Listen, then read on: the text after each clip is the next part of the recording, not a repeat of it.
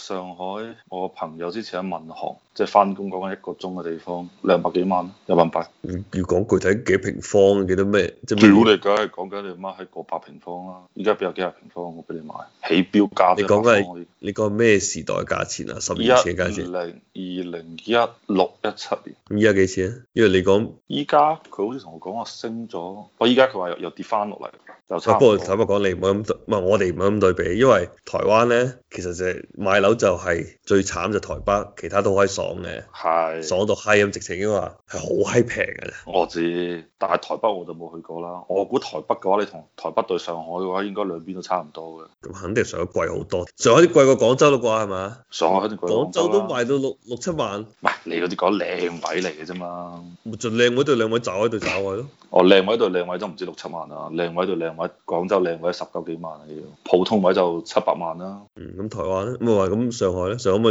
如果講咗十居咁啊，上海咪廿居嘅三十萬咯。上海比靚位對靚位，上海大概比廣貴比廣州普平均嚟講嚇貴百分之二十。佢二十咁少，應該唔止哦啊！上海屌你，你乜百萬你十萬喎，差唔多。上海買樓應該肯定唔止佢嗰啲位數。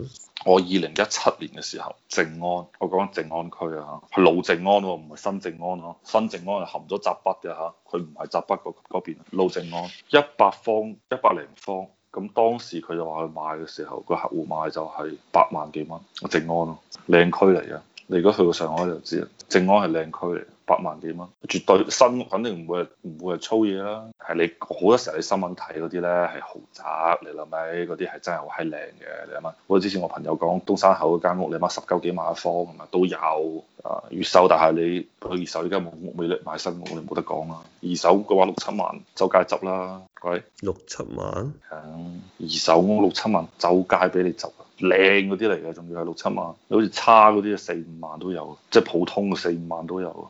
咁我做我做話上海肯定唔止貴過廣州百分之二十啦。但係上海如果你靚嗰啲好得嚟偏靚嗰啲，咪就八萬幾九萬十萬咯，去到十萬蚊左右咯。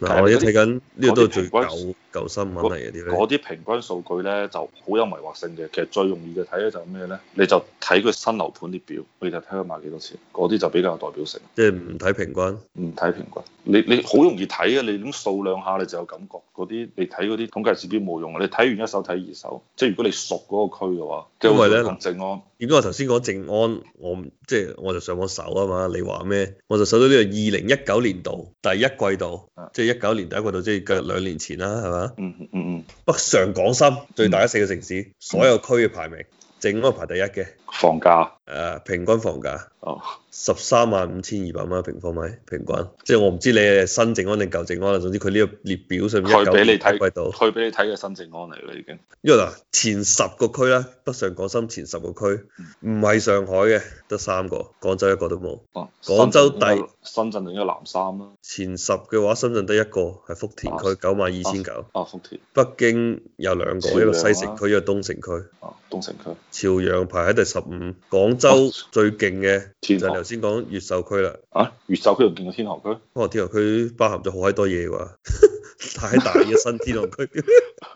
大天河太閪大喎， 越秀啦，都一九年啦，兩年前嘅你應該依家升至啊嘛，廿 percent 咯，我估兩年六萬五千三，就係同啊上海比咧，就係同上海閔行區類似啦，一九年嘅時候，啊誒、哎、我朋友就住閔行嘅，嗯，六萬幾咯。哦咁佢買嘅時候執得平喎，唉，佢一肯定落係你信我啦，因為一六年之後升咗一波啊，你記得我同佢講話，我只有次翻去買樓掛我個名，嗰就係一七年嘅事啫嘛，一年升一倍，一七一八年，我我都係過去幾年嘅樓價癲閪咗，而且我睇緊呢個一九年第一季度數據係兩年前嘅事，依家係點我唔知啦已經。嗱，所有區入邊排名最渣嘅兩個區咧，都係廣州嘅成功。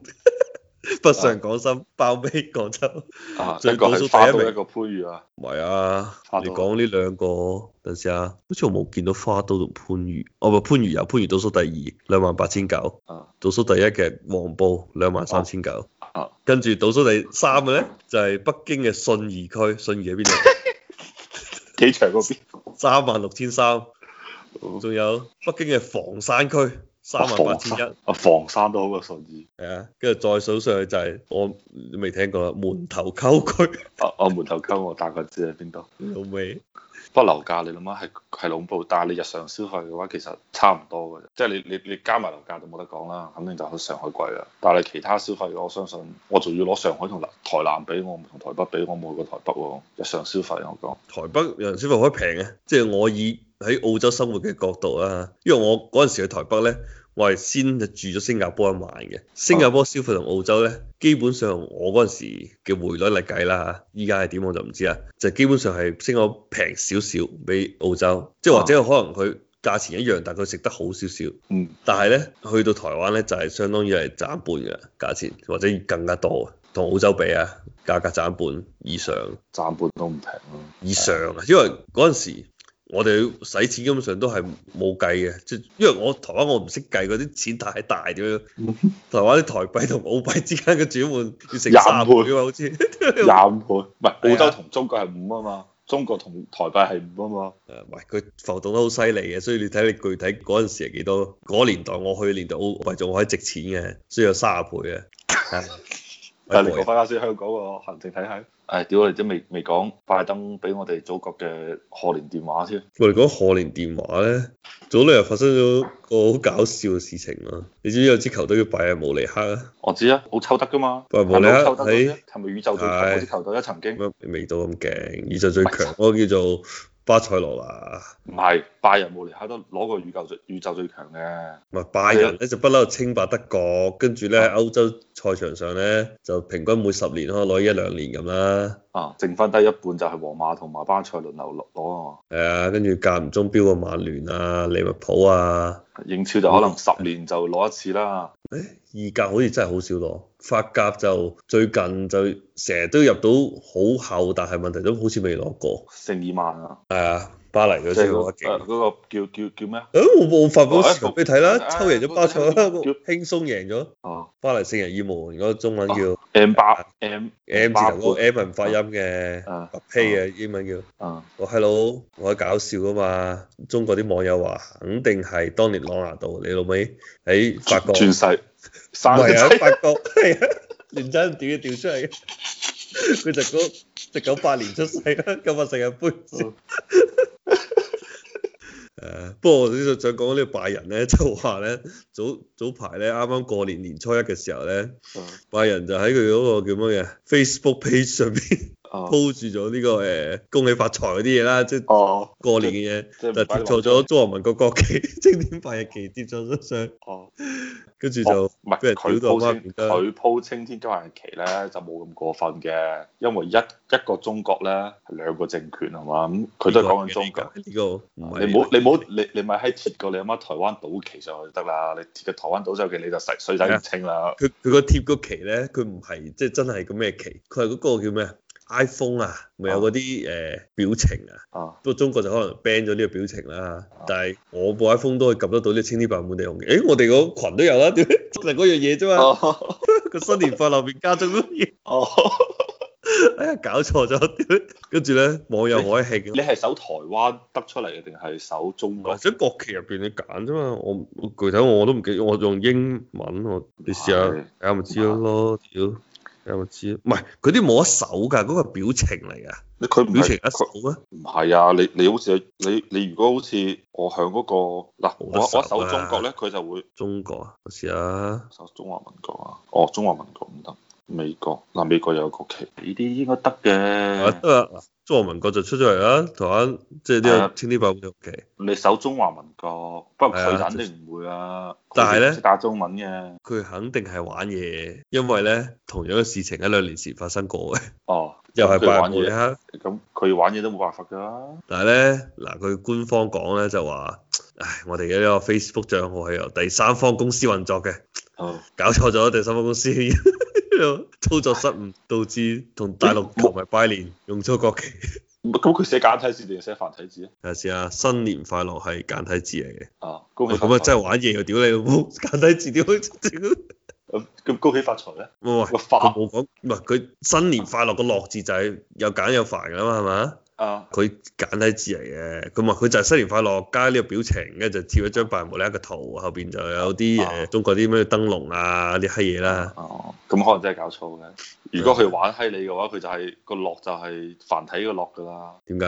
因為簡體冇得搞錯，你知唔知？簡體冇咗啲表情噶嘛，唔係啊，我意思話佢其實咧，即係至少佢拜年嘅對象，即係佢玩唔玩嘢都好啦。佢拜年嘅對象咧，就其實係中國係大陸中國大陸嘅。但係咧，你話佢如果佢係做得遲啲嗰部分咧，你又黐個青天白日滿地紅旗上去咧。如果真係有心咁做嘅話咧，咁佢就即係呢啲咁咁嘅公關失誤，呢啲咁嘅你用呢種方法去做呢啲，你去用公關手段做呢件事咧，係好無謂。即係你大家都做生意求財，係咪先？我尤其我作為一個老細，我冇必要去得罪我嘅客，係嘛？我我我我我要要不係我要不是我就我乜閪都唔做，係咪先？我冇必要做呢件事，我去去專登挑釁我嘅客，係咪？一係你就用繁體字啊，新年快樂啊，中華民國係咪先？冇問題，嗯。就其實都信得過嘅，佢講嘅嘢就。嗱，佢講咩咧？官方聲明啊，拜仁呢個嘢係咩啊？咩微博拜仁慕尼黑嘅微博官方聲明，佢話我哋聘請咗一家運營商，在未溝通嘅情況下，在官方 Facebook 頁面發布令人無法接受嘅內容，很多人因此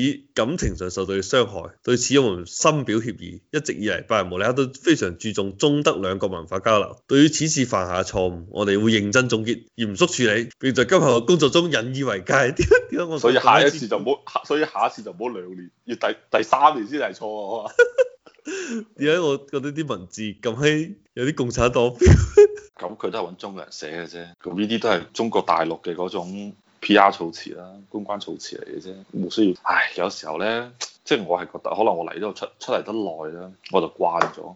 其實中國人民咧就唔需要下下俾人撩一下咧，你諗下就噴水嘅，係咪先？你好似啲禁欲成年食十年八年嗰啲人咁樣，輕輕撩下塊閪就噴晒水啊嘛。唉，人哋要講咪講咯，你咁激動嘅咩啫？你可以用市場嘅方式去懲罰佢，你唔滿意你咪唉，你媽以後我唔係睇拜仁慕尼黑啲啲片，你冇必要一上到嚟就係咪啊討伐人哋咁樣搞，好閪唔自信嘅。啊依 頭又話自己又都係環球網做嘅，係啊網友有冇做就唔知啦。係啊，你冇必要下下都咁樣樣，你唔係你你可以用更加食，不過唉，不過呢啲嘢你又你又要求太高係嘛？你畢竟就係一萬蚊係咪先？你你媽你三萬蚊你就咁樣樣，我就覺得講唔過去啦。你一萬蚊唉算啦，係咁上下嘅。誒即係所以其實有時候我睇我喺廣州嘅朋友、上海嘅朋友、北，所以我我同我咁多同事，我同上海、北京嘅同事咧就比較容易溝通。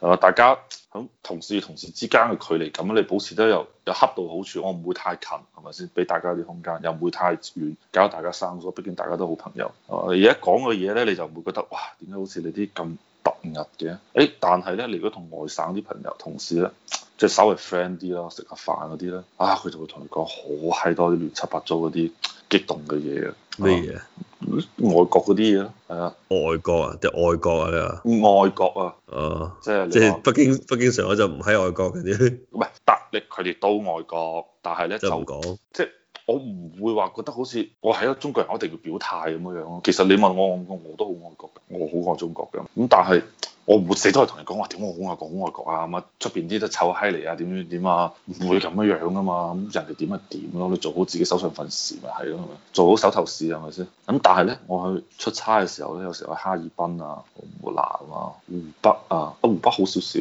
誒，跟住四川啊、陝西啊、河南嗰啲咯，即係佢佢就唔知點解就會好容易就會講下講下就會帶出嚟就話啊邊個國家啲人係撲街啊點點點點啊邊個國家點點點點點衰人係咪先？到最尾就發現全部都冚家產嚟嘅係嘛？我咦？哋我哋係呢被個被害符合嘅主旋律咯，我覺得。係啊！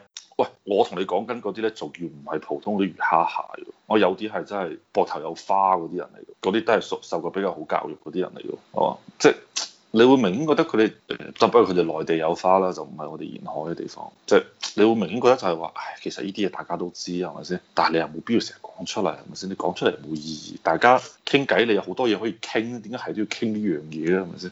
係啊，就即係所以你話你喺微博上邊啲人咁激動，我又可以好好理解係咪先？但係我相信你話大城市嘅我哋啲大城市嘅土著，可能就會哦，唉，拜仁明玩嘢啊！唉，你中意你就睇佢波，你唔中意啊，以後唔係睇你啦。你覺得呢件事好重要，你又唔好睇佢波係咪先？即係好似我哋成日話呢條友，如果你覺得人品有問題嘅係嘛，唉，以後行遠啲係咪？我哋唔使同你講話，兜兜口兜面話你仆街係咪先？以後保持距離係嘛？唉，以後我哋關係就係咁啊啦，就得啦係咪先？唉，不過。已經冇得講㗎啦，唉，要求冇咁高係咪先？往好嘅方向睇係咪先？大家變得越嚟越好就係啦。